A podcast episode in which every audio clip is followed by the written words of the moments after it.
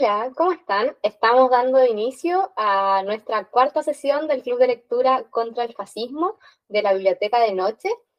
Y hoy nos toca hablar en contra de todos los totalitarismos de cualquier tipo y para eso vamos a estar conversando sobre el libro El Gran Cuaderno de Agota Christoph.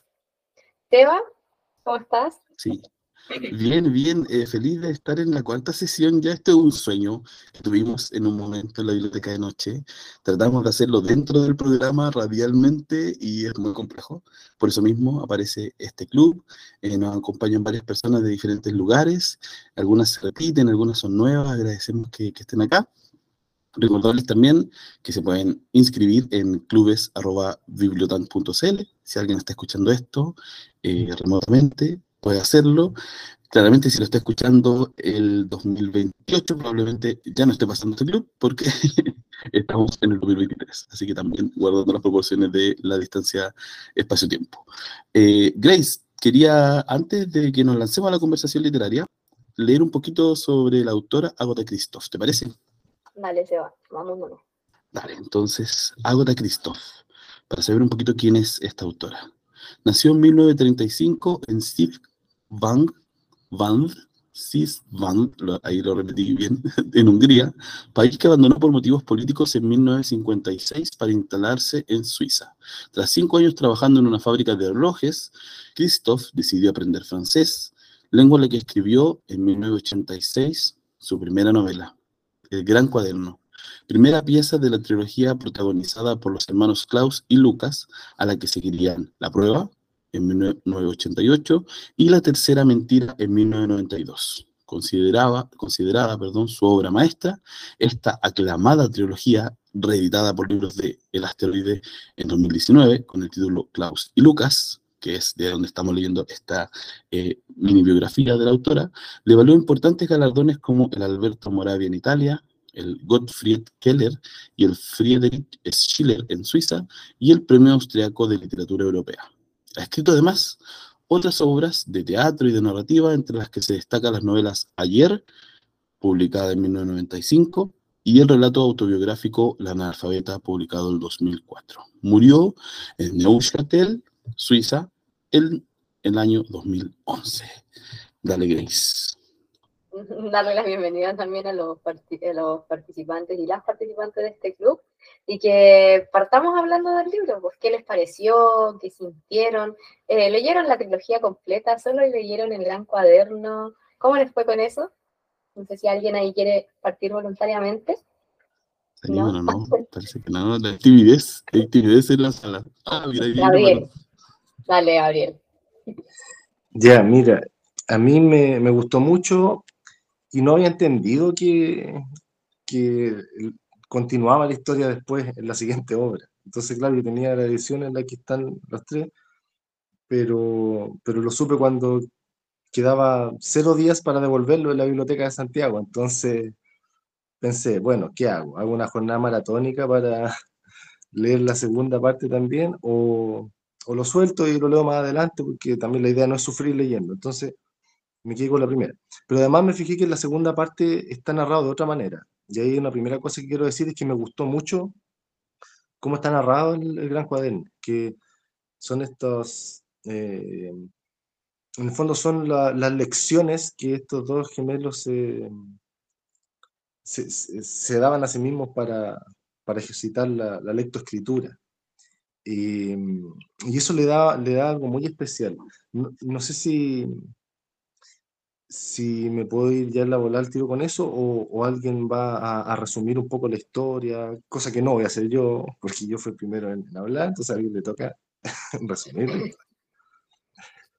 Eh, no, dale nomás, Gabriel, si es que mientras ahí las demás se animan a, dar su, opinión.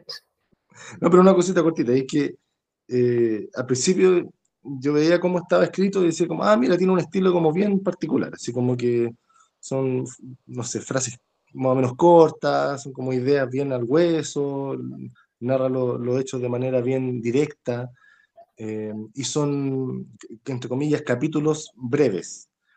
Eh, el, el, lenguaje que usaba también yo decía, ah, claro, si son niños escribiendo, entonces como que, ok, no, no voy a esperar que, que haya como el grado de sofisticación como que adultocentristamente se asume que debiera tener la escritura. Entonces ya.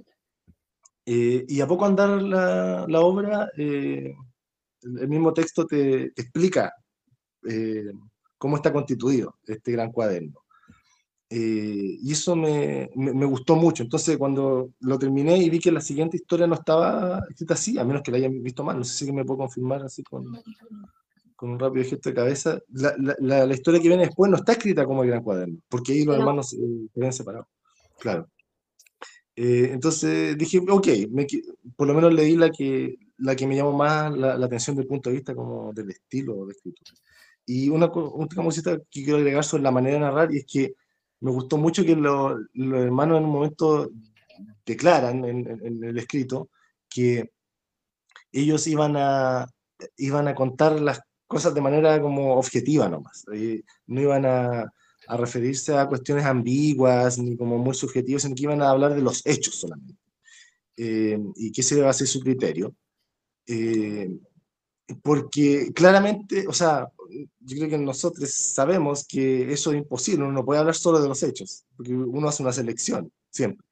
Pero obviamente la autora está consciente de eso, porque hay, hay pasajes donde donde se, se, hace referencia a hechos que uno dice, ah, sí, es un hecho nomás, pero que uno sabe que los, estos hermanos lo incluyeron en, el texto porque son significativos. Por ejemplo, me acuerdo de una, un momento en el que la prima de ellos se va, la vienen a buscar, se va, y, y ese, ese capítulo termina con una frase que es como describiendo el momento en que se va la prima, eh, incluye una frase que dice algo así como, y, cuando se va, como que se va sin, sin darse vuelta para mirar para atrás, la prima.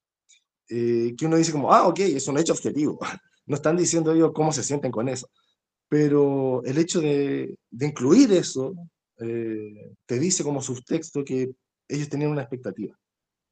Y eso lo encontré muy bacán, como que es una dimensión de la escritura que siempre está en todas las escrituras, pero aquí ese juego que hacía la autora de, entregarnos esta historia de, de, esta manera, en este formato, eh, como que le sacaba mucho el jugo a eso y, y me fascinaba ver, de repente prestarle atención a cómo a través de estos hechos meramente objetivos eh, se hacía la selección de las cosas que son relevantes. Eh, eso me, me, gustó mucho como a nivel de escritura, sentí que como escritora me, me inspiró mucho.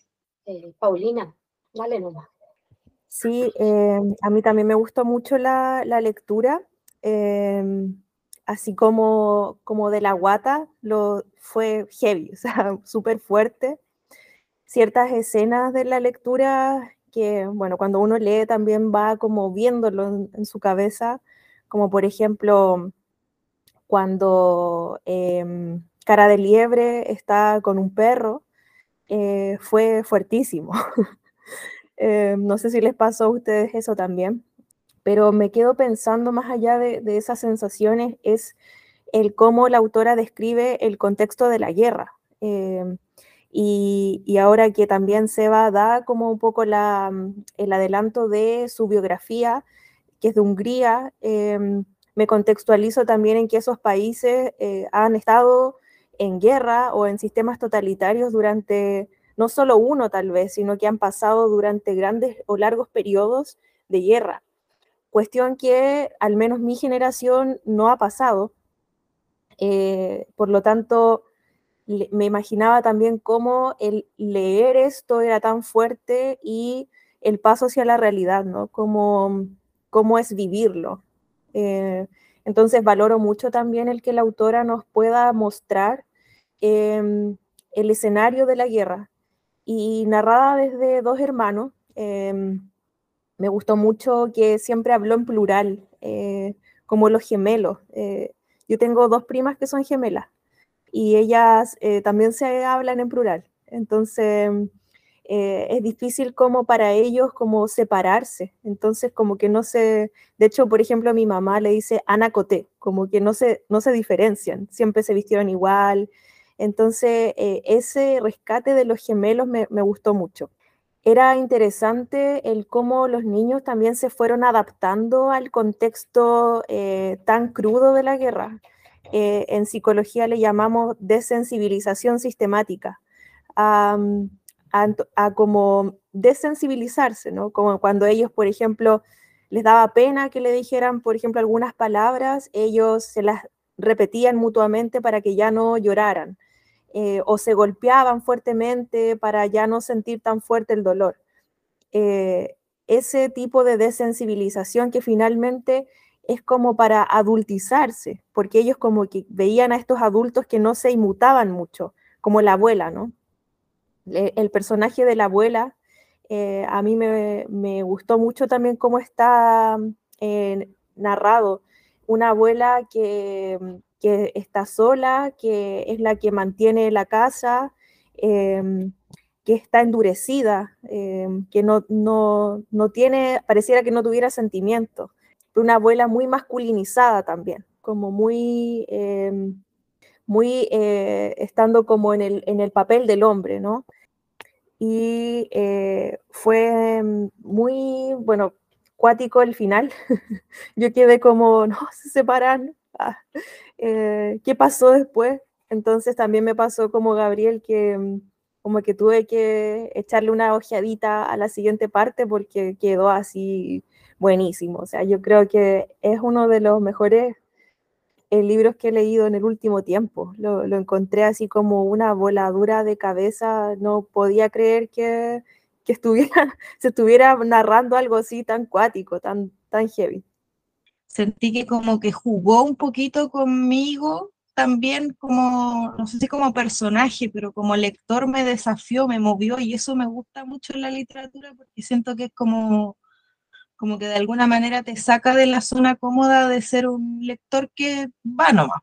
Yo sentí como, como que fue bonito entender que lo que estaba leyendo era eso, que efectivamente los niños me explicaban que era algo muy objetivo, como que me entregaron la clave de lo que estaba leyendo, una cosa así que fue muy bonito.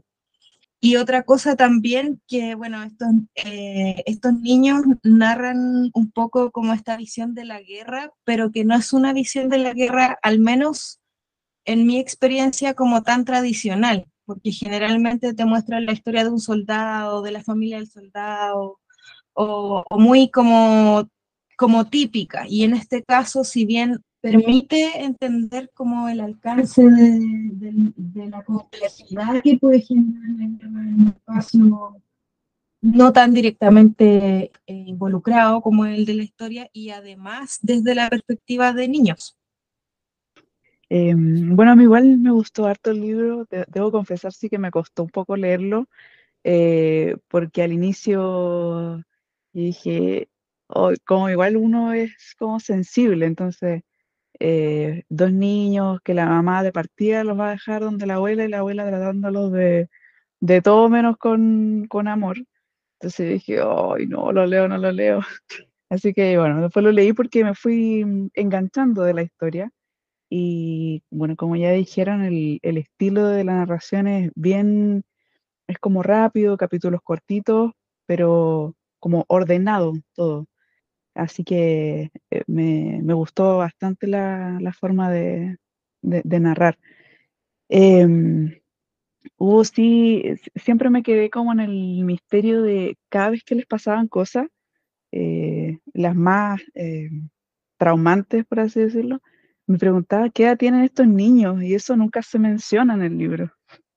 Em, y decía, pero ¿cómo? ¿Qué, cómo, cómo les puede está pasando esto, pero ¿qué, qué tendrán? Em, también caí en cuenta de por qué se llama el gran cuaderno al final. Dije, ah, eh, también me, lo, me, como me engañó un poco la lectura. Em, recuerdo varios, eh, varios episodios, sí que son bien fuertes. También la, la autora tira varias, eh, toca varios temas.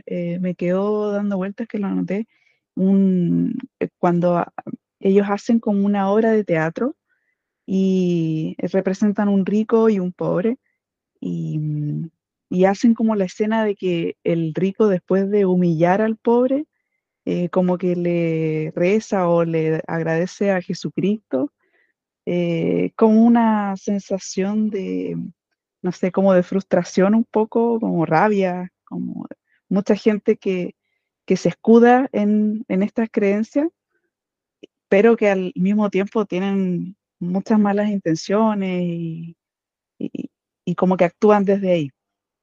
Em, también también me, me llama mucho la atención cómo, cómo se explica el contexto de guerra, como mucho caos. O sea, también eh, es algo que nuestra generación no ha vivido. eh, entonces es impensable, eh, pero pone en bastante, da tantos detalles que es fácil imaginárselo. Es como fácil im- imaginarse en ese escenario. Eh, terrible, o sea, varios eventos que cuentan eh, como bueno, la muerte de, Cara de Liebre, el encontrarse cadáveres, el ver morir a la mamá así al frente de ella, y todo eso que les tocó vivir desde muy chico, eh, súper eh, traumante, y, y cuántas historias ha- ha- habrán así. Así que fue un, un buen libro como para poder, siempre le había hecho un poco el quite a, a estas historias como más bélicas, pero siento que es importante eh, tener ese conocimiento igual.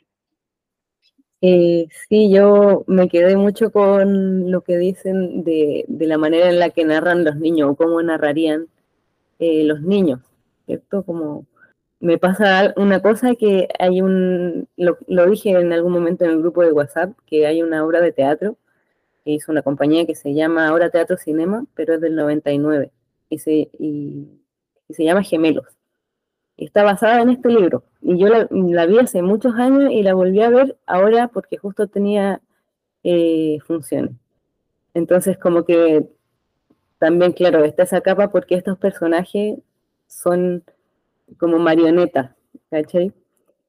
Pero lo interesante es eso, que como que tiene esta visualidad de cómo, cómo narran los niños o cómo ven los niños o cómo pueden contar los niños cosas como terribles que pasan y, y de cómo esa adversidad hace que eh, se endurezcan, ¿cierto? Y siento que, claro, es como que nuestras generaciones no han vivido la guerra y así tan crudamente, pero, pero pensaba, claro, la obra eh, sale en el 99, como justo después de, de la dictadura, y siento que también es como que siento que también hay mucha relación entre, entre esas dos experiencias, ¿cierto? Como que quizás se me mezcla también un poco con, con la fecha en la que estamos, pero creo que es un poco este proceso de endurecimiento que pasa en los niños,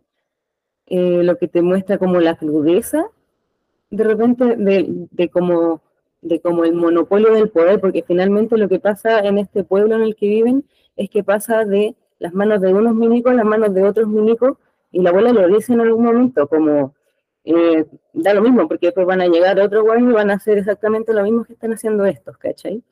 Entonces, se- como que es muy explicativo en ese sentido de, cómo funciona el monopolio del poder, que finalmente ellos no van a tomar ninguna decisión y solo van a tener que seguir endureciéndose y, y listo, siguen pasando esas cosas y al final eh, sobre de que se separan, leí unas páginas de lo que seguía, pero como que no enganché, eché de menos eh, como ese pensamiento doble, como em, eso. Gracias. Yo quería tomar la palabra, in- eh, interrumpir a, a nuestra, eh, y nuestros lectores para también agregar un poco de cosas. A mí me, me pareció interesante el inicio de, de este texto y bueno, marqué una parte que también creo que marca el tono de lo que decía Gabriel, que es querer contar hechos, pero sin duda hay algo más allá de los hechos, es lo que está diciendo. Y voy a leer brevemente esto que dice así. La sexta mañana, cuando ella sale de casa, ya hemos regado el huerto. Le cogemos de las manos los pesados cubos de la comida de los cerdos. Llevamos nosotros las cabras a la orilla del río. La ayudamos a cargar la carretilla. Cuando vuelve del mercado estamos a punto de cortar leña. Durante la cena la abuela dice, ya lo habéis entendido, el cobijo y el, el alimento hay que ganárselos. Nosotros decimos, no es eso, el trabajo es pesado, pero mirar sin hacer nada a alguien que trabaja es mucho más pesado aún, sobre todo si es un viejo. La abuela sarcástica dice, hijos de perra, ¿quieren decir que doy pena? No, abuela, solamente nos avergonzamos de nosotros mismos. Y creo que ahí, dentro de los hechos que, se cuentan, ¿cierto? Que son concretos, hay un par de frases que son claves, ¿cierto? De las reflexiones que nos puede ir entregando de, de los hechos y de, de, también lo político dentro de eso. O sea, creo que también hay un gesto que tiene que ver con lo político. Y para tomarlo de tona y cerrar mi, mi comentario, para que vayan pidiendo la palabra, quien siga, eh, también pensé en, la, en la, lo inabarcable de una memoria histórica. Es inevitable leer este libro y pensar en lo que pasó en nuestro país, que solo podemos también, las personas que estamos acá, yo creo que la mayoría, solo pensarlo, porque no lo vivimos en primera persona. Y creo que me pasa a mí en lo personal cada vez que descubro algo nuevo que no sabía, me, me impacta y, y, me hace también incomprensible decir cómo, cómo pudieron vivir así en este país. Yo, bueno, se lo he dicho a Grace en como cuatro capítulos ya de la biblioteca de noche, como entender que el toque que queda en la dictadura militar, cívico-militar de nuestro país fue casi constante eh, y entenderlo ahora como comprender en datos duros y decir, wow, hay como un par de meses entre medio de algunos años donde no había toque de queda. Es cómo vivían, cómo, cómo se puede vivir así. Eh, y son partes, ¿cierto? Piezas que uno va armando, como que va construyendo esos, esos, esos retazos, ¿cierto? De memoria eh, que nos llegan y de hechos, eh, una memoria posible, ¿cierto? Que no es, no es propia, quizá, que nos influye, que nos afecta de, de diferentes maneras, pero que, que, hace que sea inabarcable. Y, y, lo que pensaba es como, claro, son 17 años, es inabarcable mirar 17 años de una manera completa.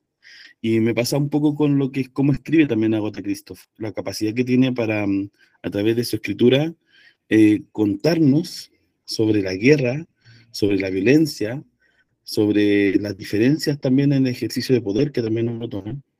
Y solo quiero agregar para cerrar algo de lo que no sabía de nuestra dictadura, es que en marzo del 74 sale la resolución que cierra las escuelas normales. Eh, y las escuelas normales eran un hito también, ¿cierto? Donde personas jóvenes, ¿cierto? Que también cumplían la mayoría de edad, podían educarse para ser docentes, para ser profesores y profesores. Y salían con toda la energía, las ganas, saliendo, sabían tocar guitarra, sabían hacer un montón de cosas en los años que aprendían y, y, se devolvían o también se iban a otras provincias. Muchas venían de provincias, Santiago, a estudiar, o otros lugares eh, donde estaban estas escuelas normales. Y creo que, que ir entendiendo esos retazos, así como también cuando uno lee a Gota Christoph, también entiende retazos de otras historias y otras memorias de, nuestra humanidad, eh, creo que hacen que, que, quizás podamos sentir un sabor distinto de, eso y, y, quizás vivenciarlo de otra forma. Y, quizás también, como dicen eh, eh, Klaus y Lucas, quizás no es que, que, sea un trabajo duro, sino que ver que suceda a uno también le pesa, ¿cierto? Y uno no sabe cómo sacárselo. Eso quería decir. No sé quién quiere seguir. ¿Quién se anima? Ay, sí, voy. Es que en eso mismo, eh, ahora que estábamos hablando como de las sensibilidades y todo eso, cuando uno ve esto también, no sé, yo me siento un poco así, que igual un poco también des desensibilizada en ese sentido porque no son cosas que no pasen, o sea, como que igual uno niño viviendo en la periferia, en la dictadura y ahora también eh, encuentra cadáveres en a veces, como que son cosas que no pasen, ¿cierto? Entonces, eh, como que leyendo el libro pensaba mucho en eso, de, de claro, ¿por qué estamos ahora como endurecidos? O no sé si esa sea la palabra, o sea, eso entre otras cosas, sino como que, porque es como, quizá vivimos el mismo proceso que viven estos niños, como de ver cosas terribles todo el tiempo y, y que eso nos pese un montón y, no, y también nos dé una culpa terrible y que también necesitemos estar duros para poder enfrentar eso. Como que lo sentí muy actual, no tanto como una cosa histórica, ¿cierto? Sí, mientras se animan, no sé si queréis, ¿quieres decir algo tú? Sí, mientras decir que yo había leído el libro en la universidad, pero no lo recordaba. Eh, cuando lo empecé a leer, dije, hoy no me acuerdo de nada. y me llamó mucho la atención también lo mismo que mencionaba Gabriel, que yo lo comenté, que eh, eh, siempre me fijo mucho, mucho en la forma en que está narrado como el libro que estoy leyendo, porque yo hablo con personas que no les importa tanto eso, sino que más la trama es lo que buscan. Para mí, como siempre me fijo harto en cómo se narra y sentí que a pesar de que era muy fuerte las cosas que podía contar, era muy liviano de leer, por cómo lo iban relatando y yo creo que esto le da este lo que decíamos como la mirada no tan adultocentrista, porque claro, después uno va entendiendo que es el libro de los que ocupan para sus lecciones, que le llaman ellos, y también entiendes por qué los capítulos son tan cortos. Porque yo decía así como leí el primer capítulo y dije, oh, es muy cortito, no recordaba esto. Y claro, cuando llegué al capítulo de nuestros estudios, o el anterior también ahí menciona que eh, la compra del papel, del cuaderno y de los lápices, que no tenían más hojas disponibles para eso porque era lo que podían conseguir también. Entonces solo tenían como dos hojas por lección. Y ahí, claro, también me hizo mucho más sentido. Y algo que, eh, si bien no dice la edad, algo que yo creo que se hace notar durante todo el libro y que lo dicen cuando ellos hablan de las conversaciones que tenían sus papás sobre ellos en el colegio cuando los querían separar antes de que empezara la guerra, que estaban muy adelantados a su edad. Entonces también como si bien dan a entender que son pequeños, entienden hartas cosas que, tú, que nosotros, nosotras adultos, adultas podemos pensar a veces que eh, no logran, siendo niños no lo vas a lograr, lograr comprender, pero ellos sí lograban como hacer la reflexión de hartas situaciones que sucedían, pero también, claro, como en esto que mencionaba Paulina, como de endurecerse, siempre la miraban desde ahí. Y el, algo que sí me dio mucha como cosita leerlo, para decir como no tengo otra palabra, cuando hablan de la vecina y de como la vida de la vecina y su hija, y que ellos también, a pesar de que se mostraban como súper duros, siempre igual estaban ayudando a las personas, ayudaban a su abuela, deciden ayudar a esta vecina como alimentándola, cuando ella le cuenta lo que pasaba con el cura, van donde el cura, quizás no de la mejor forma, lo amenazan eh, con el tema del dinero, pero lo obligan a ayudarla. Eh, y siempre estaban preocupados de ella después, entonces eran, estaban muy endurecidos, pero dentro de ellos como que igual estaba esa nobleza eh, de ayudar a otros y eh, disfruté mucho la lectura también. Miré los otros textos, por tiempo no los alcancé a leer, pero algo que preguntaba Gabriel de cómo estaban narrados, eh, la, mm, oye, olvidé el nombre del, la, la prueba, está, no está narrado en primera persona como este, pero sí está la tercera mentira narrado en primera persona pero ahí está hablando solo uno, no está esta, esta primera persona doble, y en el otro como que alguien más está contando la historia. A mí me pasó ahí lo que dijo la Antonia, eh, que no lo empecé a leer la, la, prueba y donde había quedado como con la sensación de la otra escritura, como que me detuve. Dije, no, le voy a, voy a esperar que pase unos días eh, para darle una oportunidad distinta porque fue como, ay, no, yo pensé que iba a ser igual. Pero la verdad es que disfruté mucho, mucho la lectura. No sé si alguien quiere eh, comentar algo. Paulina Guerra. Después la Paulina Molina. Ahí me aparecieron. Dale, no. Em, creo que es la segunda lectura que vemos como desde la visión de, de las infancias. La anterior fue eh, una de las primeras, si no me equivoco. Matar a un ruiseñor. Sí. Y en lo que sí coincido, y quizás voy a estar metiendo como una filosofía media hippie, Alguien, algunos lo interpretan de esa manera, pero por ejemplo en Montessori, las infancias no, no somos nosotros los, que, los adultos los que enseñan a la infancia, sino que al revés. Entonces, desde esta perspectiva de los relatos, uno aprende desde la visión que ellos tienen. Y, y, sorprende mucho porque nos llevan a reflexiones mucho más profundas, siempre, siempre, siempre. No, nunca me he encontrado como con un niño que no me enseñe, eh, siempre ha sido al revés. Eh, como, y lo otro, eh, en relación como al tema de la memoria, igual es súper complejo hoy en día situándonos desde la infancia hacia lo que, pase, a lo que parece real, porque interviene esta nueva virtualidad Entonces pueden, mas- pueden estar eh, eh, disecando a un ser humano, pero tienen otra perspectiva de, de lo que es real. Entonces hay un cuestionamiento, ¿será real? ¿No será real? Y, y- y todo se torna virtual finalmente, eh, e incluso las emociones. Paulina. Sí, em, yo estaba reflexionando igual a partir de lo que hablaban sobre que, claro, pues no sé, los niños, Klaus y Lucas, no se desensibilizan del todo. Eh, pareciera ser que sí, eh, o al menos como que ellos lo intentan. Pero, pero claro, pues me acordaba cuando la abuela eh, enferma y les dice, ustedes eh, tienen que hacer esto y esto para que yo me muera, y les deja, ¿cierto?, como una poción, como un venenito y todo, y ellos le dicen, no, abuela, nosotros no vamos a hacer eso, y la cuidan y, la alimentan, y, uno esperaría como que estos cabros la dejaran morir nomás, pues si la señora los trataba súper mal, les decía hijas, hijos de perra, em, nunca hubo como cariño hacia ellos, entonces igual ellos tienen como una, una compasión por su abuela, po. Entonces no se desensibilizan del todo. Y lo otro que me, me- estaba haciendo ahí eh, reflexionar era acerca como de esta eh, visión también que tenemos de las niñeces, acerca de que, de que son ingenuas o que son como tontas, ¿cierto? Como que no saben, como que ellos nunca, nunca saben. Y la verdad es que los niños también resuelven problemas, idean planes, tienen estrategias, eh, se interiorizan en los problemas que pasan en su casa, tienen ideas de cómo resolverlos. Y, mm, y acá Klaus y Lucas también lo muestran.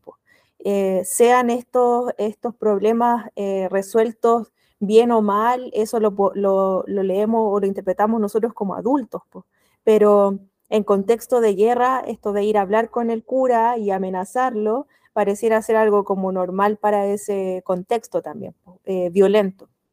Y algo que se me quedó en el tintero recién era sobre cómo se narra también como esta de la, mm, como la cultura de la violación igual, eh, como de los soldados eh, que llegan y van y, violan a las mujeres, em, y desde ahí también cómo muere la vecina, cara de liebre, eh, que también es súper cruda esa parte, y, mm, y bueno, como también ella era constantemente violada también. Entonces, em, eso se me quedó ahí en el, en el tintero. Eh, sí, yo también estoy, estoy muy de acuerdo y creo que en el libro, pienso que quizás por eso la manera de escribir es como tan inteligente, porque no es que los niños no entiendan, entienden todo lo que está pasando, Eh, pero como que no se entrampan en, en hacer el juicio, ¿cachai? Como de lo que están viendo, sino que solamente están diciendo súper objetivamente, entendiendo todo esto es lo que está pasando y uno sabe que lo entienden por las decisiones que toman, no tanto por lo que dicen, ¿cierto? Como que de alguna manera entienden que eh, necesitan apoyarse en la abuela y apoyar a la abuela, porque es la única manera en la que van a poder sobrevivir. Lo mismo pasa con sus vecinas. Y, pero claro, es como que durante todo el, todo el, el libro eh, entienden lo que pasa y pueden decirnos lo que pasa y hacer y como sin entramparse, ¿cierto? Gabriel. Sí, eso de la sobrevivencia es como clave. ahí. Porque claro, yo también pensaba como, sí, están desensibilizados, pero igual tienen como su ética. Eh, pero que en ciertas situaciones yo, yo decía como, ah, qué bacán que hicieron esto. Hay otras situaciones en las que hacían cosas terribles. Pero, pero también eh, eso de la noción de sobrevivencia me hizo pensar en la abuela, que había envenenado al, a su, a su eh, marido.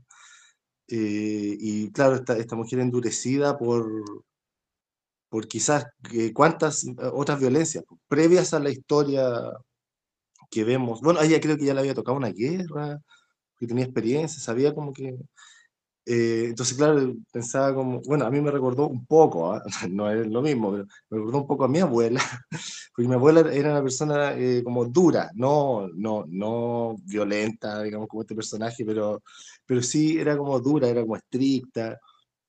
eh, y bueno, eh, en la familia se contaban historias de su vida y en esa vida había muchos hitos que como que explicaban de alguna manera ese endurecimiento. Entonces acá también como que la, esta como complejidad de lo humano, eh, en el que la figura de la abuela en este caso, que es como súper cruel, al mismo tiempo eh, llegamos a entender en algún momento que fue probablemente víctima de eh, violencia muy dura y su manera de defenderse fue pitearse al, al, abuelo eh, y todo, todo, todo el, el, estigma que, que, acarreó eso después, etc. En, en, el caso de algunos soldados, y esto es obviamente para nada una defensa de los soldados, todo lo contrario, yo soy muy anti, anti milico, anti yuta, pero en el caso de algunos soldados también, eh, me acuerdo que hay un momento en que, en que lo, los gemelos cuestionan a un soldado, no me acuerdo bien por qué, pero lo cuestionan por algo, le empiezan a hablar de, de una situación injusta que se daba y, y, por qué él no hacía nada. Y el soldado eh, como que se quiebra en un momento y le empieza a decir, eh, yo no quería venir a esta guerra, etcétera, ahora que me hablaron de estas cosas, parece que era la ordenanza, claro, me, eh, me hablaron de estas cosas como que se me, se me quitaron las ganas de festejar, etcétera.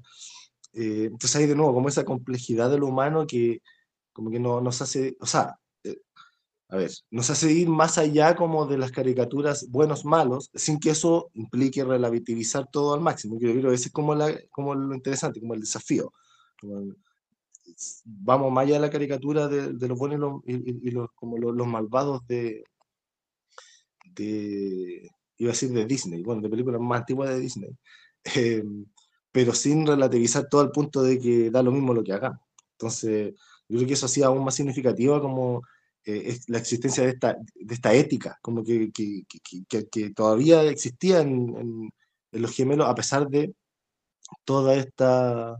Bueno, que ahí viene otra pregunta. ¿A pesar de solamente o también eh, eh, en virtud de, como que gracias, o sea, ellos experimentaron mucha violencia y eso los llevó a buscar desensibilizarse, etcétera pero eh, también pasa que realmente el, sufrimiento nos, nos, puede llevar a, a ser más fácil empatizar con otras personas.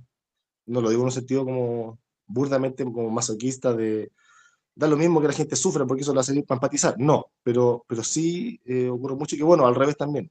Cuando hay mucho privilegio, cuesta, cuesta, más empatizar. Entonces, esa ética de ellos, yo diría, existe a pesar de eh, todo lo que vieron, pero también en alguna medida eh, a partir de. gracias por sus comentarios. No sé si eh, las personas que no han hablado no las voy a nombrar. Ah, sí, eh, para que queden ahí en el anonimato, pero si quieren aportar algo, lo que sea sobre la conversación, lo que han ido escuchando, alguna idea que les aparece, siempre es posible compartirlas. bueno, Grace, yo creo que sin duda es interesante comprender este libro como una trilogía y que, como también la independencia que tiene, porque además es un libro breve, que no es, no es tan complejo de leer, entonces puede ser también utilizado en más espacios posibles para compartirlo, para que alguien se anime a descubrir este texto. Y creo que también es un, un texto tan como que uno puede empezar a leerlo y decir, ah, es un libro de unos niños, y, de a poquito entrando y, y, va comprendiendo las cosas, y cuando ya está más adentro del libro, es difícil eh, eh, no querer terminarlo, ¿cierto? Entonces creo que también es, es un buen libro quizás para, para este ejercicio. Y mm, bueno, escuchaba también ahí las reflexiones que, que decía Gabriel, y no pude evitar pensar en bueno, estas fechas que estamos grabando este capítulo, en la carta que escriben los eh, internos de Punta Peuco para decir que ellos en realidad fueron ordenados a hacer todo lo que hicieron y que, que les parece injusto que las personas que les ordenaron hacer esto no paguen por los hechos que cometieron ellos. Eh, y bueno, están los juicios, no sé si de Nuremberg, creo que se llaman, ¿cierto? Que, que también son un hito eh, después en la época de, de, las guerras mundiales, ¿cierto? Que también es entender. Y, y, la diferencia ahí de dónde está el poder, pues, claro, el poder se ejerce de un lugar eh, político, de una gestión militar, pero hay alguien que lo ejerce en lo fáctico. Y por eso quizás yo pensaba inmediatamente, bueno, cuando hay un crimen, hay un autor intelectual y un autor que es el que concreta el hecho, y el intelectual es culpable tanto como el otro. Eh, pero el otro no se exime de eso, no es como, ah, es que me dijeron que hiciera esto, entonces, entonces bueno, la, la latencia y la mm, permanencia que tienen además estos discursos eh, que quizás permite que se abran hoy estos posibles nuevos negacionismos. Paulina Guerra, No sé por qué pensé al tiro como igual un argumento infantil, así, pero, pero él me dijo lo que lo hiciera. Entonces tampoco es muy válido que digamos. Eh, yo, yo quería decir algo, es que eh, mientras hablábamos de, si mientras hablabas eh, de los, Gabriel, que sea de los niños, como que son bien oscuros. El libro parte como amoroso y tú dices, ah, como decían recién, ah, unos niños. Me acordé de otro libro que puede que les guste, que se llama Nada, que es de Jane Teller, se escribe Teller, y también es una historia de un chico que se revela como al sistema eh, y empieza súper amable y cada vez va más y más oscuro y también es un libro muy cortito, por si quieren leerlo, puede que les guste, ahí eh, lo pueden buscar. Y decir que a mí igual me impactó esto, como de que con el, de a poquito se iba volviendo como más oscura la historia, y también eso me motivó a leerlo. Debo confesar, porque había leído el libro como le dije nada y quedé súper pegada así y no había, buscado, no había encontrado otro libro igual hasta este. Y porque empecé a hacer esa, esa comparación también, y también es una parte que yo creo que a veces como que quizás privamos a las infancias, niños, niñas, como de lo más oscuro, pero estamos en un mundo súper oscuro del que son parte y como decía Paulina, como que van comprendiendo todo lo que pasa alrededor, por más que muchas veces como que, casi que en algunos espacios se quiere mantener tan, tan protegidos que, o protegidas que no les dejas como explorar eso, esas otras cosas que sí existen. Claramente hay como hay las formas adecuadas según la edad, teniendo todas esas consideraciones, pero también es como parte de la realidad, porque algo que mencionaban al principio y lo quise decir delante, pero se me olvidó, esto de las guerras, nosotros, nosotras acá, no hemos vivido en guerra, pero hay otros países que actualmente todavía tienen conflictos bélicos. Eh, no sé, yo pensaba en Siria, por ejemplo, un país donde muchas veces andan imágenes de niños, niñas que eh, terminan siendo al final, eh, o sea, son víctimas de la guerra porque no, no tienen ellos un conflicto eh, con, con, nadie, pero son quienes salen más perjudicados o perjudicadas también. Eh, entonces, como que pensaba en esto en lo oscuro, que es parte de la vida también. Puede que no nos, que nos agrade más o nos agrade menos, pero no podemos como pretender que en las infancias no está presente. Como eso también estaba pensando en este ratito. Dale, eh, Grace, me acordé de, no sé si también fue cuando nuestro primer intento de club, cuando lo hacíamos dentro del programa, que aparece el libro de la Lisa Monti, que hablaba crónicas de institución. Y o parece que fue para otro club, bueno, en fin, pero hicimos un club de ese libro. a la Elisa, igual que habló del libro en algún momento, y la, la Vivi habló de eso en, la, en una columna.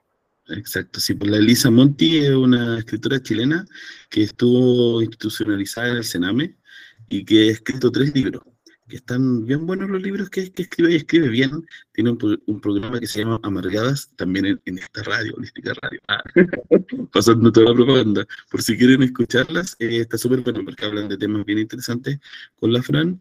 Eh, pero me acordé de eso porque en las conversaciones que aparecieron sobre esta idea de lo oscuro que decía Grace, ¿cierto? Eh, cuando hablamos de esto, contábamos nuestra experiencia oscura de la infancia. Y yo me acuerdo, tengo como un, un sueño, una, una, ensoñación como coagulada eh, de, recuerdo, que había un profesor que se llamaba Freddy, le decíamos Freddy Krueger, cuando yo en, en primero básico y en segundo. Y eh, ese profesor nos pegaba. No, pegaba así chachetazo, nos tiraba las patillas, eh, ejercía violencia, pues era una época, primero yo habría sido en 94, 95, y tengo un recuerdo de que le pegó tan fuerte a un compañero que le sacó sangre.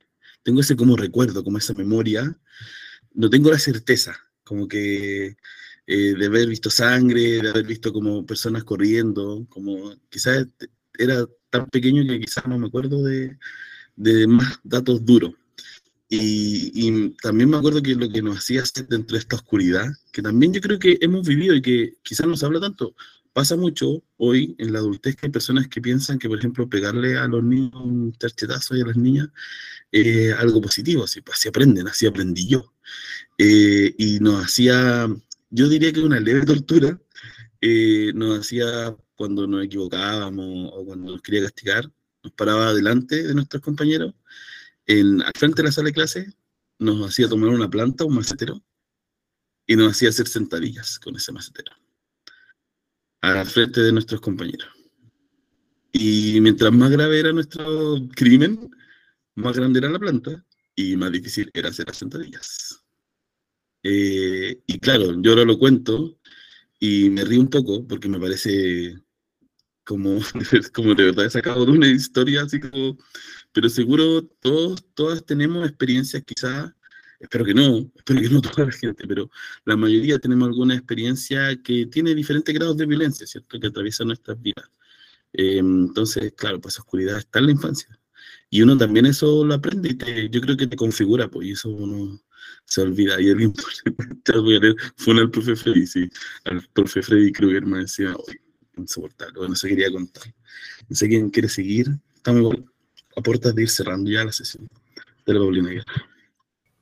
Eso también iba a decir, pero también me sentí como amargada. Yo creo que tenemos ese grupo, porque los que vivimos en eh, parte de los 80 y 90, como que vivimos en guerra, pero no nos dimos cuenta y normalizamos la violencia. Hasta hoy en día yo creo que recién, todavía estoy como eh, categorizando ciertas situaciones que son violentas y que me cuesta mucho reconocer, porque en mi vida o infancia eso era algo en el común como, no sé, pues, gritos en la mesa, que ahora no se aceptan, en ese momento era como, ah, no sé, o, la violencia de género también, es, a veces yo digo, pero ¿cómo no me di cuenta de esto si esto eh, no es aceptable? Pues sino que como que tengo que tener un proceso un poquito más largo para entenderlo, porque claro, en algún momento de mi vida era tan normal y fue en la infancia. Yo creo que a varios nos marca también porque es relativamente nuevo, digamos, estos términos o esta forma de pensar donde uno empieza a reconocer es como ya, esto no, porque esto sí es violencia. Gracias, Paulina. Nelly y después Sara. Ahí sí, ¿se escucha? Sí, Nelly, se escucha bien. Eh, bueno, yo pensaba un poco, me hace mucho sentido esto último como de normalizar situaciones violentas o de abuso eh, que creo que en el, en el libro está muy presente, porque estos niños están permanentemente como justamente endureciéndose para enfrentar abusos y violaciones de una u otra forma, de una u otra persona, salen de una situación, eh, aparece alguien que los va a ayudar, pero a, a, a, cambio de esa ayuda también abusan de ellos. Y también como rescatar que ellos tienden a ser como, como los cuidadores de otras personas también, un poco como los adultos de la situación, como buscando proteger eh, a la abuela, a la vecina, eh, incluso como, como, por ejemplo, cuando van a la, a la, librería, como que buscan un trato con la persona, como que buscan hacerlo como, como bien, pero si no se defienden y, y, un poco como sosteniendo esta figura de, de, como, de como los grandes de la situación, los cuidadores. Ya bueno, de lo que yo deduzco de lo que han planteado, a mí me surge una reflexión sobre la violencia. Eh, como conceptos que a mí me surgieron era por una parte como la culpa, porque me quedé con esa frase que decían sobre la abuelita y cómo a los gemelos les pesaba Em, como ese esfuerzo que tenían que hacer ellas, por lo que yo entendí. Sí, espero haber entendido bien. Entonces me parece que esa conciencia también surge a partir de la culpa de que hay algo que no están haciendo ellos, ¿o no? O que no están vivenciando ellos en carne propia. Y a mí me, me parece o me da la impresión de que la violencia o, o, vivir la violencia te genera un poco eso. Lo vinculo también con el castigo, que mencionaba también Sebastián y que lamento mucho también que hayas tenido que vivenciar esa situación, porque me imagino que tiene que haber sido justamente, tiene que haber evocado eso, haber generado culpas. Y también lo vinculo con la idea de la responsabilidad, como de este yo debo hacer algo, yo tengo que hacer algo que también me imagino que puede estar vinculado con la situación que están vivenciando eh, los personajes en la historia, que es una guerra, ¿cierto? Entonces, me pasó eso también y lo vinculo también con, espero haber entendido también bien esa parte, pero la idea del cuaderno, que era un cuaderno de lecciones, entonces también es un poquito ese como, tengo que aprender esto, tengo que hacerme cargo de esto en mi vida, ¿cierto? Entonces, esas ideas así como que me surgieron a partir de lo que ustedes hablaron. Eso puedo aportar yo. Gracias, Sara. Tona. Sí, eh, siento que como que Sara igual hizo un muy buen resumen del libro, si no haberlo leído, francamente.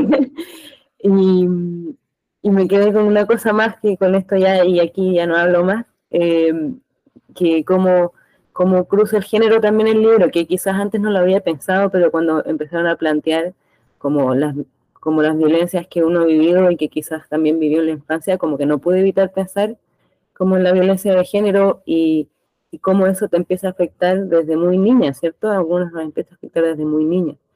Y, y que pensándolo en el libro también creo que, y aquí así es como que yo estoy inventando igual, pero quizás la autora también la manera que ella tuvo de mostrar eh, esa, esa violencia de género y, cómo se multiplica para las mujeres y cómo se multiplica para las mujeres pobres y cómo se multiplica para las mujeres viejas y las niñas, eh, fue a través de estas vecinas, que es como, lo peor, así como que lo, lo pasaban un pésimo ellas y la abuela también.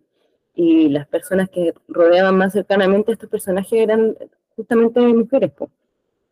Eh, así que como que quería también poner eso eh, aquí que me parece interesante y que no lo había pensado hasta ahora que estábamos conversando. Gracias, Tona. Yo quería decir una cosita respecto a, que, a lo que dijo Seba y lo dijo Tona igual de, de la violencia en verdad en general. Pensaba en los colegios, que por ejemplo Seba nos relata una historia hace tiempo, pero los colegios siguen siendo muy violentos en muchas de sus formas. Quizás ahora ya no te encuentras al profe, a la profe que le pega a los chicos, chicas y chiques, pero sí estructuralmente es violento. Las relaciones de poder dentro del colegio eh, afectan a los y las estudiantes y no hay una protección, por ejemplo, a los derechos de niños, niñas y adolescentes, que es algo que debiese suceder dentro de un establecimiento educacional, pero, pero no sucede. Tienes de repente profes eh, que tratan pésimo a, los cabros, a las cabras y sin tampoco como hacer esta, mm, la reflexión, incluso cuando otra profe o otro profe se lo menciona. Eh, y es súper mm, como, no, no encuentro la palabra, es muy cuático cuando habláis con los estudiantes o las estudiantes y te dicen así como, no sé, año pasado, el año pasado, que hablaba, tenía estudiantes de media y peleaban con profe y yo escuchaba cosas de algunos así como, y no solo en ese espacio, sino que en otros como que decían cosas de los estudiantes como que no les tienen, no sé, algunos no les tienen como la fe de que vayan a hacer algo, y los cabros igual saben eso, y por eso también tienen como reacciones más, más violentas porque se les trata con ese, con, de esa forma también, y eh, conflictos en la casa y un montón de, de cosas. Yo creo que algo que no, nunca me ha gustado mucho de los colegios esto, como que sean tan violentos para niños ni adolescentes, siendo que debiesen estar súper bien cuidados. En esta experiencia nueva de colegio, eh, algo que sí me gusta mucho es como este enfoque de derechos en niños, niñas y adolescentes. Yo estoy trabajando en una escuela de educación alternativa este año y algo que se cuida mucho es eso, como el respeto y también el trato que le das a los estudiantes y, cuando, y también les das su espacio. Yo tengo chicos chicas de tercero, cuarto y quinto básico.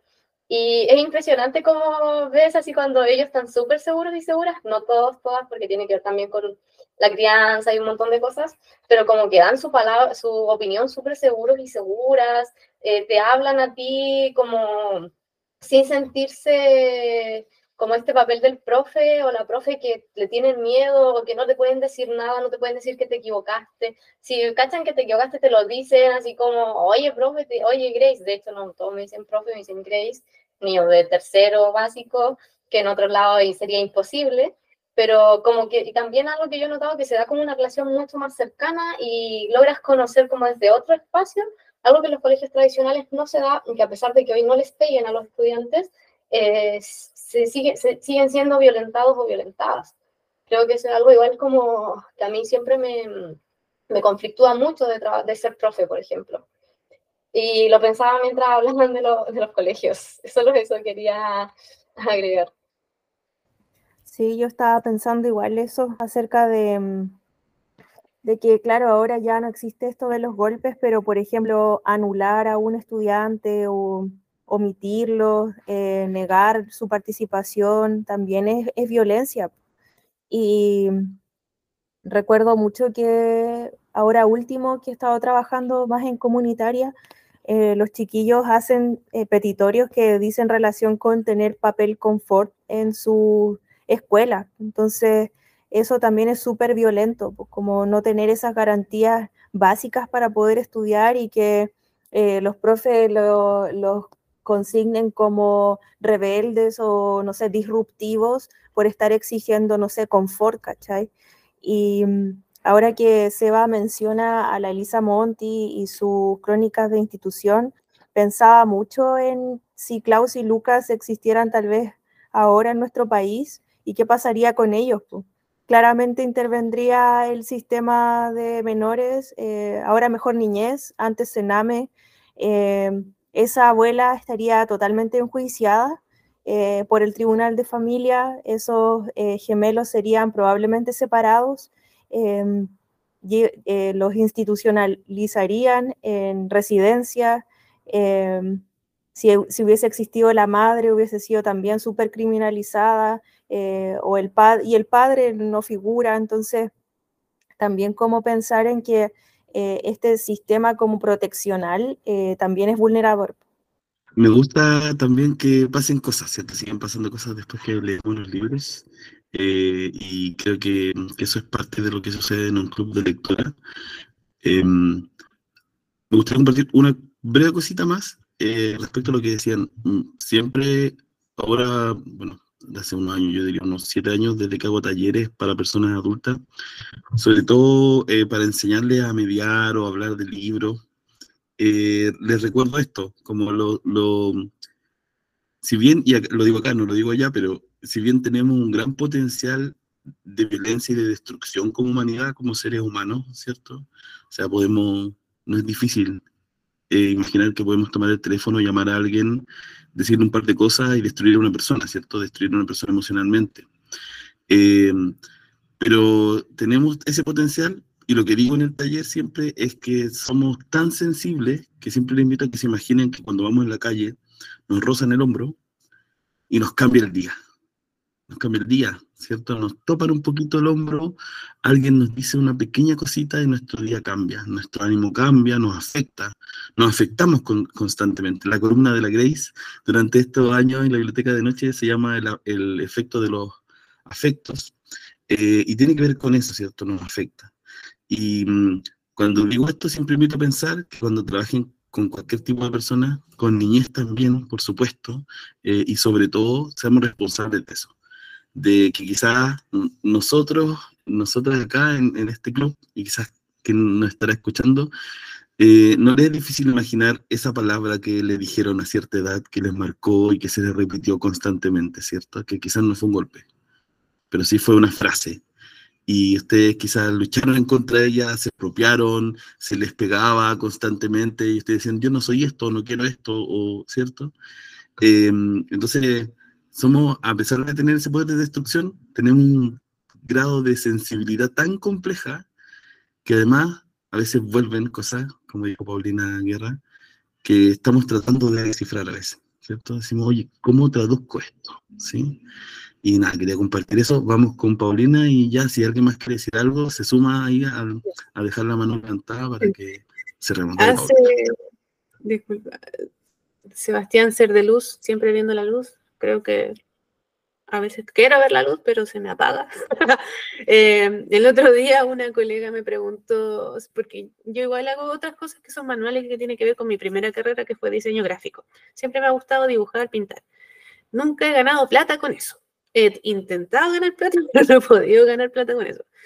Pero em, de repente como que están estas pulsiones de hacer algo y quizás también tiene que ver con una experiencia de, matar un poco la, creatividad en ese periodo de formación en la escuela. Pero, en fin, sin querer ahondar como en eso, eh, la ella me preguntó, una colega me preguntó, ¿por qué, qué estaba haciendo aquí? y mi respuesta inmediata fue así como estoy, estoy sanando heridas de infancia. Y fue, fue fuerte porque fue una respuesta súper concreta y un poco oscura, pero es real. Muchos terminamos en la, en la adultez sanando heridas de infancia. Lamentable, pero cierto. Gracias, Paulina. Sí. ¿Alguien quiere decir algo más para que vayamos ya cerrando este capítulo? Gracias, Paulina. Sí, bonito lo que nos contabas. Eh, Grace, ¿tú quieres decir algo más? No, yo estoy... Cerramos el gran cuaderno entonces, ¿no? Cerramos el eh, gran cuaderno. Otro capítulo más de nuestro club de lectura y me gustaría antes de cerrar decirles qué es lo que sigue, aprovechar de leerles, no es tan breve, pero es breve, ¿sí? Pero quiero dejar un, trozo de lectura chiquitito sobre Orwell. Lo que sigue, ¿cierto?, es contra la desinformación. Y vamos a leer el ya clásico, ultra eh, nombrado, quizás no tan leído como nombrado, 1984 de George Orwell. Y quiero, miren, están sus libros en la pantalla, me parece genial. Y eh, quiero leerles, eh, bueno, antes de leerles, espérenme, que tenía algo, algo anotado. quería compartirles que la Baby Josephine, la Josefina González, ahí está, su libro, eh, que tiene un par de programas en Holística Radio, uno de esos es Lo Leo, hizo un ejercicio muy bonito que me gusta que, que se tome su programa como ella quiere. Y en Lo Leo sacó un capítulo que se llama Albinoni, que es un cuento, y su capítulo entero es la lectura de ese cuento. Eh, un spoiler, pero una advertencia que me parece buena hacer. Tiene algunas escenas fuertes, ¿cierto? Pero lo va advirtiendo a medida que uno lo va leyendo. Entonces también ustedes pueden decidir terminar de escucharlo o no. Pero les dejo esa recomendación porque también habla de la niñez, ¿cierto? Eh, los ejercicios de poder, un poco lo que hablamos hoy. Eh, y quería renombrar eh, también, antes de cerrar, los libros que, algunos de los que se nombraron, ¿cierto? Bueno, nada de James Teller, le nombré al Binoni, va, puse, sí, puse la fecha de la próxima sesión, y yo había anotado dos, también les recomiendo leer Ayer de Agota Christoph, que es, tiene una hermosura ese libro, a pesar de lo fuerte que es. Y un libro que me recuerda a la abuela de eh, Klaus y Lucas, que se llama Nieve, Perro, Pie, de Claudio Morandini, es de un viejo que vive en el cerro, en la montaña, que no se junta con nadie, que baja a comprar de vez en cuando, y se encuentra un perro, y bueno, de a poquito va eh, quizás cambiando algo de su perspectiva, pero nosotros también le acompañamos eso. Es muy, muy bonito el libro también, editado por Edicola Ediciones. Volvemos de eso, ahora sí, eh, porque tampoco ya quiero eh, tomarme tanto tiempo para hablar, pero bueno, si ustedes quieren recomendar algo, pueden hacerlo. Las personas que nos escuchan también, si nos quieren dejar en arroba biblioteca de noche o biblioteca alguna recomendación. Ahora sí, 1984, les leo rápidamente este texto, lo tan rápido que puedo leer para que se entienda eh, cuando lo escuchen, eh, y dice lo siguiente. George Orwell, seudónimo por el que se conoce a Eric Arthur Blair, Bengala, 1903, Londres, 1950. Terminó la última versión de esta novela en 1948. Invirtió las dos últimas cifras y dio con su título, descartando otros que le habían rondado por la cabeza, 1980 y 1982. De cualquier forma, una fecha, la de un futuro lo suficientemente cercano para que se cumplieran los temores que le inquietaban y lo suficientemente lejano para proyectar esta utopía negativa, según explica el estupendo prólogo de Humberto Eco. publicado originalmente en 1984, en el que el escritor y filósofo describió a 1984 como el terrible libro de Orwell y como libro mítico. Dice así, al menos tres cuartas partes de lo que explica no son utopía negativa, es historia, matiza Eco, cuando aborda el carácter profético por el que se reconoce a 1984 y lo demuestra recordando situaciones políticas, sociales y culturales del tiempo en que Orwell escribía esta sátira sin alegría, no solo del régimen soviético, también del nazismo y la sociedad burguesa de masas. Pero queda esa cuarta parte, la que sostiene la energía visionaria de Orwell, en elemento clave de la novela, el control a través de un circuito de televisión cerrado, el mundo convertido en un inmenso panóptico en palabras de eco, la nueva lengua y el estado de guerra permanente. Orwell anticipó no solo la división del mundo en zonas de influencia con alianzas cambiantes según los casos, sino que vio lo que realmente está sucediendo hoy, que la guerra no es algo que estallará, sino algo que estalla todos los días, sin que nadie piense en soluciones definitivas, concretó Eco. En 1984 todo es vigilado y controlado. El protagonista, Winston Smith, aprovecha un ángulo muerto de esas telepantallas omnipresentes, invasivas y peligrosas para sentarse a escribir. Esta actividad no está prevista y nada debe salirse del guion marcado por el partido. Las pantallas vigilan y emiten permanentemente. No hay intimidad, incluso dormido y riesgo, si se habla en sueños. Winston teme una mirada cómplice, un gesto que delate cualquier pensamiento heterodoxo. Sospecha ante un encuentro y mide cada palabra, pero no puede conformarse. Tiene cierta memoria y necesita recuperar más para valorar el alcance de la manipulación histórica. En su trabajo le toca corregir noticias ya publicadas, las razones son varias. Unas veces porque el dato entonces ya no lo es, o que el dato que se presentaba como negativo en una edición debe venderse como positivo. La nueva lengua tiene como objetivo reducir el alcance del pensamiento. Cada año habrá menos palabras y el rango de la conciencia será cada vez más pequeño, explica a Winston, orgulloso, Sain, filólogo, especialista en nueva lengua y trabajador en el Departamento de Investigación. Todo lleva a eliminar la individualidad. Igual que se controla el lenguaje, se niega el amor, los sentimientos se desprecian por inútiles, el sexo está permitido, pero solo como instrumento para garantizar la procreación. Y así, miles de normas y rutinas que describen el día a día del protagonista y de un Estado totalitario, adoctrinador, injusto, con abusos de poder y purgas, que basa su política y economía en un perpetuo estado de guerra y en la idolatría de un líder. Toda la novela pesa y desasosiega al tiempo que engancha. El lector necesita, o la lectora, seguir acompañado de Winston, sobre todo en los momentos más crueles. voy a saltar esta parte porque puede ser un spoiler. Incluso el tono, casi de informe, parece contagiarse de esa maquinaria que controla cada instante de ese Londres sombrío, pobre y amenazante. Apenas hay esperanza. Winston la busca en los proles. Me vuelvo a saltar por la posible spoiler que aparece acá.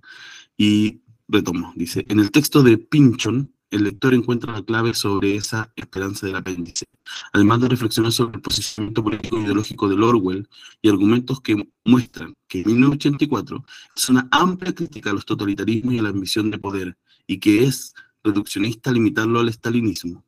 De Pinchon es un excelente análisis para un libro tremendo en el que Orwell sin la sorna de rebelión en la granja, pero con elementos históricos y visionarios, dibujó un retrato crudo del abuso y de la crueldad del poder del que podemos sacar muchas lecciones todavía en nuestro siglo XXI. Quería salir de las posibles reseñas un poco más sonsas para compartir este texto que quizás les motive a lanzarse a, este, a esta selección que hicimos contra la desinformación nos vamos a ver en un próximo capítulo. Grace, gracias por estar nuevamente. Despídete de nuestra audiencia, por favor, que nos escucha. Espero fielmente, ya sea más cerca de este presente de 2023 o en un futuro apocalíptico en el que sobrevivieron algunos dispositivos sonoros. Dale, eh, nada, solo agradecer a quienes nos escuchan y a quienes participan del club de lectura, decir que ha sido para mí un espacio muy entretenido y algo que hemos mencionado en casi todas las sesiones, es rico tener como eh, compañía en este sentir quizás de descontento o de desesperanza incluso a veces. Entonces como una inyección de energía del club, así que quienes se animen a participar, aún hay tiempo, eh, pueden venir incluso solo a escuchar si no quieren hablar, pero motívense, eh, les aseguramos una buena conversación. Nos vemos entonces en el próximo encuentro del Club contra el Fascismo de la Biblioteca de Noche. Chao.